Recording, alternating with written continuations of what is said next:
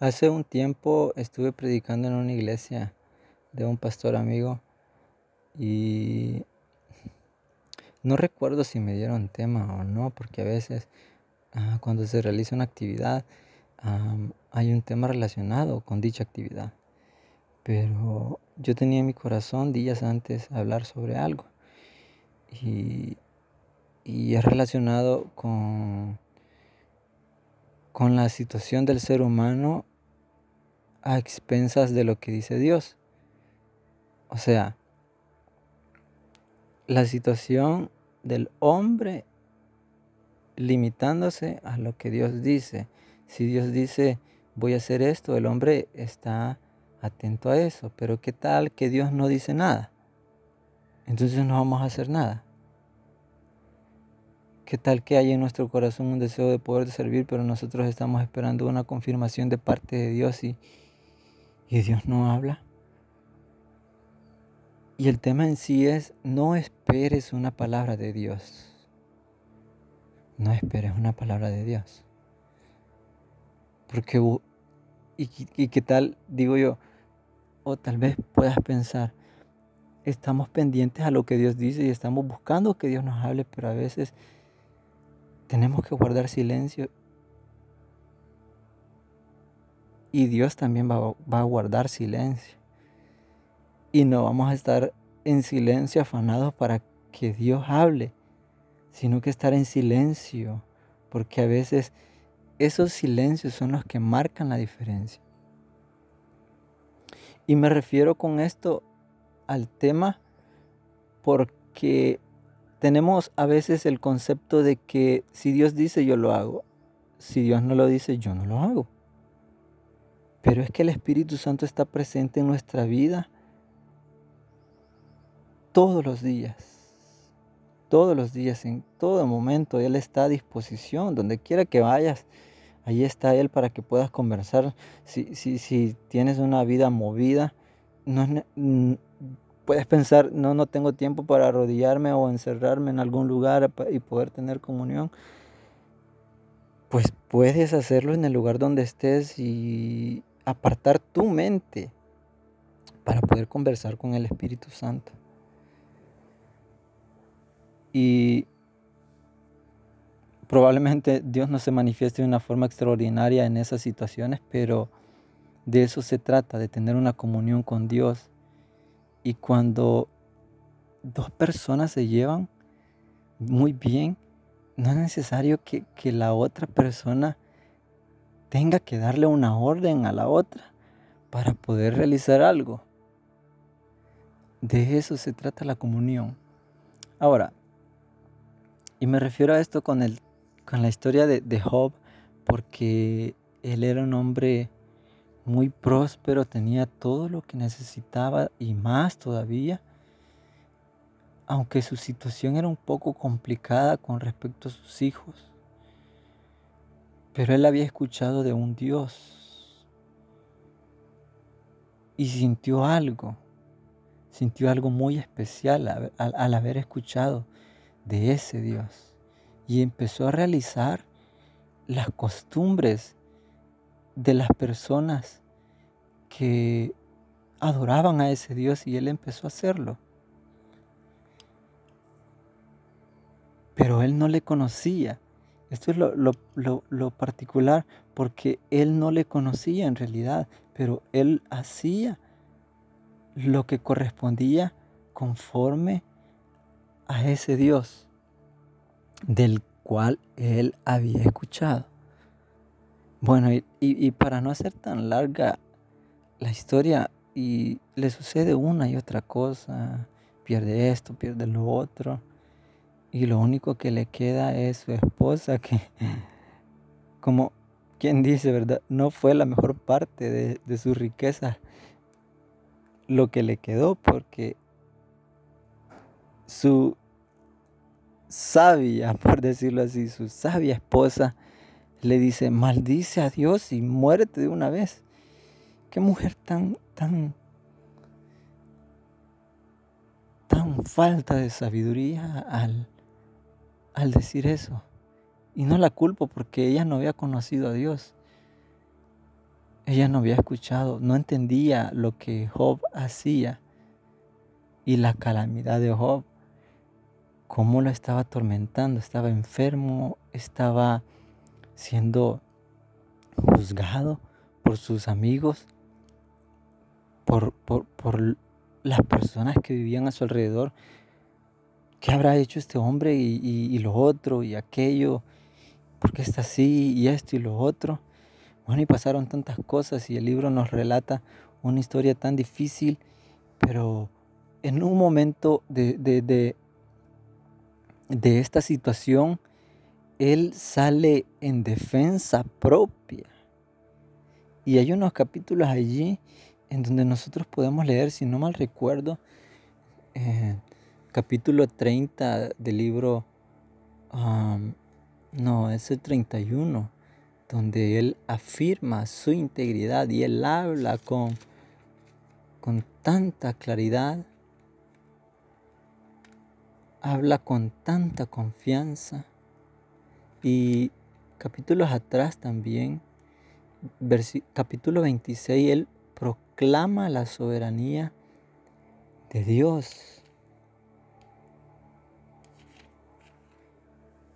Y como alguien que no ha conocido de forma tan directa a Dios puede tener tal fidelidad. Dios no le había hablado. Él creyó en su corazón. Cuánta fidelidad. Me imagino el corazón de Job, un hombre tan, tan justo, tan fiel, tan, tan perfecto, por decirlo así. Porque el hombre perfecto no es aquel que no comete errores, sino más bien es aquel que hace la voluntad de Dios, que obedece a Dios. Ese es el hombre perfecto. Y él defiende su integridad porque él estaba seguro que estaba, que estaba bien, que, que él no había cometido algo en contra de Dios que lo hiciese enfurecer y mandar tal juicio. Y al final de la historia Dios se le muestra y sabemos, ¿verdad?, que Dios le restituye todo lo que él tenía y aún más, lo bendice con más. Y a veces, a veces recalcamos y resaltamos más lo que Dios le dio, las bendiciones que Él le, le, regresó y aún más, pero lo que no no, no, nosotros no entendemos y no visualizamos es el momento en que Dios se le muestra a Job y Job, me imagino lo impactante que fue para Job el haber conocido al Dios que él había escuchado, que él había entendido hasta cierto punto por lo que él hacía, por lo que él había visto, por lo que él había escuchado de los demás y se topa con el Dios eterno y le dice, de oídas te había oído, pero ahora te conozco, ahora te estoy experimentando y me imagino la satisfacción, la paz de Job al poder sentir la presencia de Dios. Y de, de este momento en adelante Job, me imagino que fue un hombre totalmente distinto de lo que, a, lo que era antes. No esperó que Dios le hablara antes de la catástrofe. No esperó que Dios le hablara en medio de la catástrofe. Ya cuando parecía dar sus últimos respiros. No es que Dios llegue tarde, no, claro que no. Dios llega cuando Él cree preciso.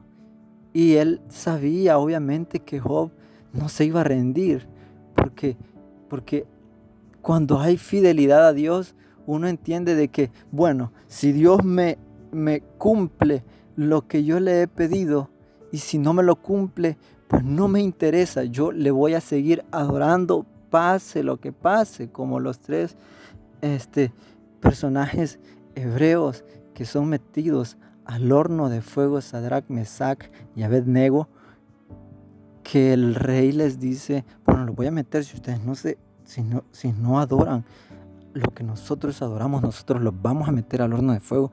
Y ellos les dicen, al Dios que nosotros adoramos, a ese vamos a servir siempre. Métenos al fuego.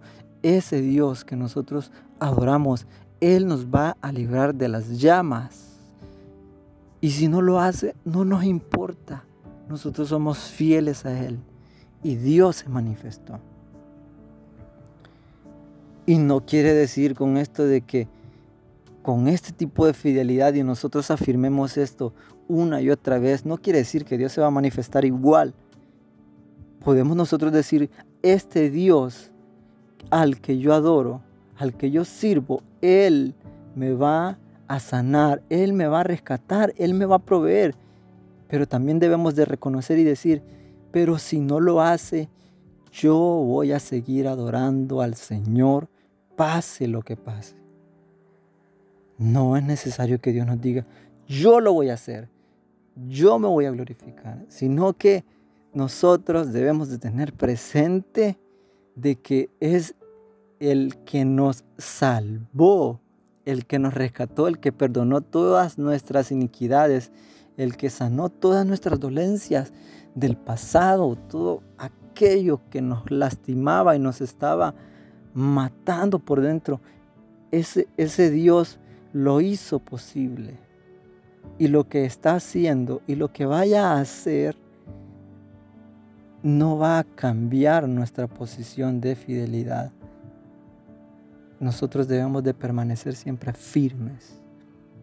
No esperemos a que Dios venga y que nos hable a través de un hermano, de una hermana, no andemos buscando por ahí meter la cabeza, que oren por nosotros, que nos unjan con aceite, que nos hagan esto y lo otro.